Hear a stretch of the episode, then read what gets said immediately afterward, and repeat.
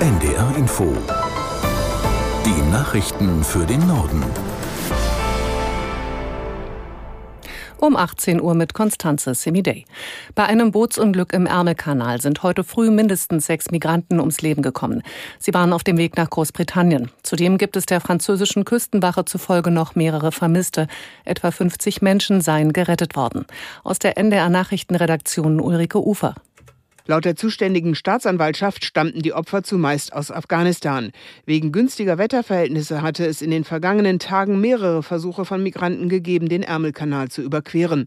Allein in der Nacht zum Donnerstag rettete die französische Küstenbehörde 116 Menschen auf drei Booten. Der Kanal zwischen Frankreich und Großbritannien ist einer der verkehrsreichsten Schifffahrtswege der Welt.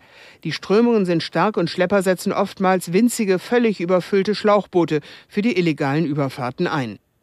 Bei dem Feuer auf der hawaiianischen Insel Maui sind mindestens 80 Menschen ums Leben gekommen.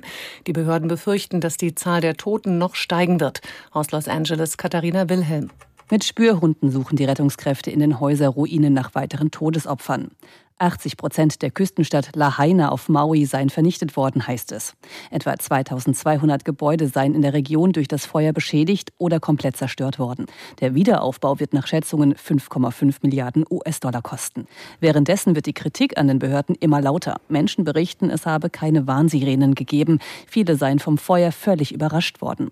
Der Gouverneur des Bundesstaates Josh Green kündigte dazu eine umfassende Untersuchung an.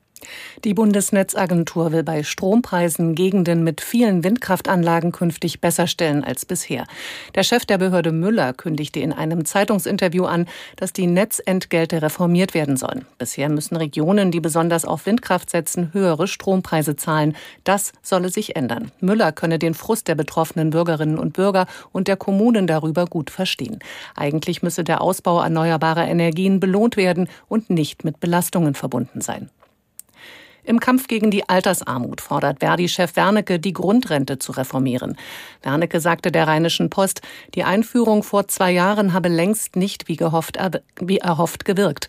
Laut dem Gewerkschafter liegt der durchschnittliche Grundrentenzuschlag bei 86 Euro im Monat. Das sei angesichts der stark gestiegenen Lebenshaltungskosten viel zu wenig. Mit dem Zuschlag wird die Rente von Menschen, die während des Berufslebens unterdurchschnittlich verdient haben, unter bestimmten Bedingungen aufgestockt.